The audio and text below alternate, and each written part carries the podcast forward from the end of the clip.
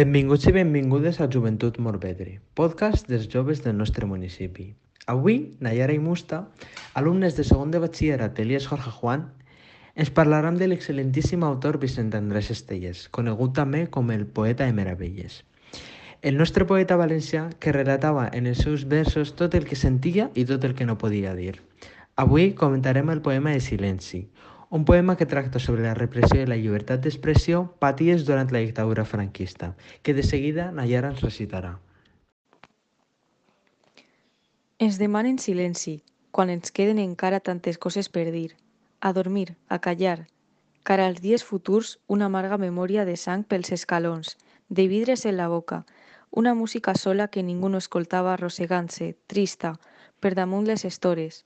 Un animal de música, allargassant-se, prim, des del començament de la mort en la terra i creuant, un per un, tots els túnels dels segles, amb una bruta fam de claredat, només. Ens demanen silenci. Els prohomens mediten. Creuaven piament les mans sobre el melic, ofegaven un rot, aclucaven els ulls. Oh, les eternitats de J.R.J. El món està ben fet, a callar tot el món, a dormir tot el món, el món està ben fet. Què més ens podeu dar en altra vida? Amén. Els versets eucarístics de Bertran Oriola. Doncs anem a comentar una mica el contingut i la forma d'aquest poema. En primer lloc destaca la mètrica. És una mètrica irregular i no és la comú sí. en el llibre de meravelles. Ja. Sí, és, és un poema que, que té diverses novetats, com per exemple també que, que fa referència a altres veus, eh, citar directament al segon vers a, a dormir, a callar. Eixa no, no és la seva veu i tampoc és el món està ben fet, a callar tot el món, a dormir tot el món i el món està ben fet. Això és una cosa que està...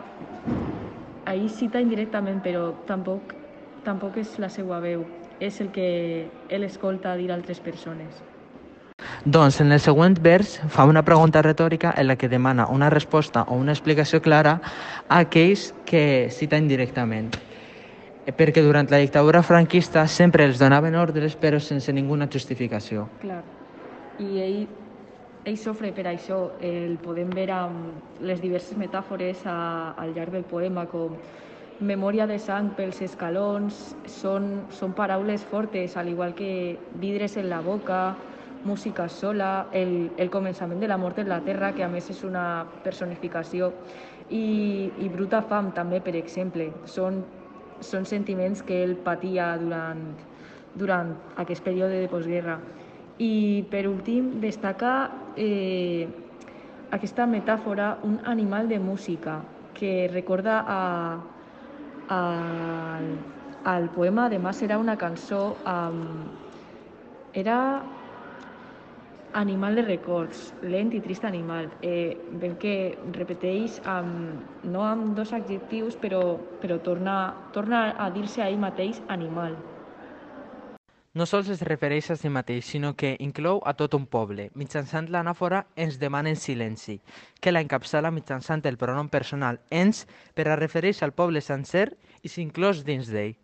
Sí, és, és la col·lectivitat típica de, de quasi tots els poemes de Vicent Andrés Estellers, que, que és per l'àmbit de la postguerra, de la repressió del seu poble, de València.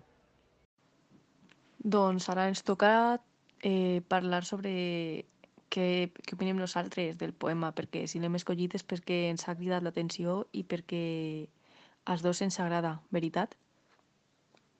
Sí, la veritat és que a mi personalment m'agrada molt perquè s'entén amb molta, molta facilitat i el llenguatge que utilitza Estellers en aquest poema i el, la majoria del, dels poemes del llibre de Meravelles som amb un llenguatge molt fàcil d'entendre i la veritat és que és, és destacable. Sí, i a més és un tema que, que ens, ens pertoca com a, com a joves i, i com a ciutadans en general, perquè és un, el dret a la llibertat d'expressió és un dret que, que s'ha perseguit durant molt de temps i, i que estiguera tan durament reprimit és prou trist, la veritat. Sí, tens raó. Mm. Ara començarem amb l'apartat de relació literària en el que compararem el llibre de Meravelles amb un altre llibre. En aquest cas, el compararem amb el llibre d'entrevisions de l'autora Carmen Martín Gaité. que la diferència és clara. Un no és de eh, poema i l'altre és de narrativa, però es situen dins d'un mateix context i vegem una diferència clara entre com pateix la gent del poble, la gent humil, eh, la postguerra i com la pateix la gent de bé, la gent de la burguesia. Hi ha prou diferències, la veritat. Sí, però també tenen el punt comú de que amb dues obres eh, la seva veu principal tracta d'englobar a, a tota la seva classe social. La veu d'Estellers vol, vol incloure a tot el seu poble, als reprimits, i, i els personatges de, de Natàlia o, o de la seva tia Concha en Entrevisillos eh, volen mostrar-nos un tipus de gent, no, no a elles com persones individuals. I pense que és molt interessant aquesta manera d'expressar-se que, tot i que són realitats diferents dins del mateix context, ho fan d'una forma pareguda. I ara Mustafa ens recitarà un poema molt especial. Cim gloriós, veles de sang pel mar, pampols de goig, corona de metall, monumental, de pedra que perdura. Perdura el foc, els sostres intocables, els persistents murals de les esglésies, ales de vent, muralla de la pàtria, terra de solcs, sang innocent pesada, olor de vi, els marges intocables.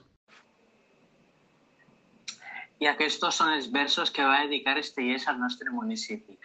La veritat és un autor molt, molt destacable i més que estudiar-ho hi ha que viure-ho. Hi ha que viure la seva poesia perquè representa moltes coses que ens envolten i que és història nostra. Molt bé, molt bé.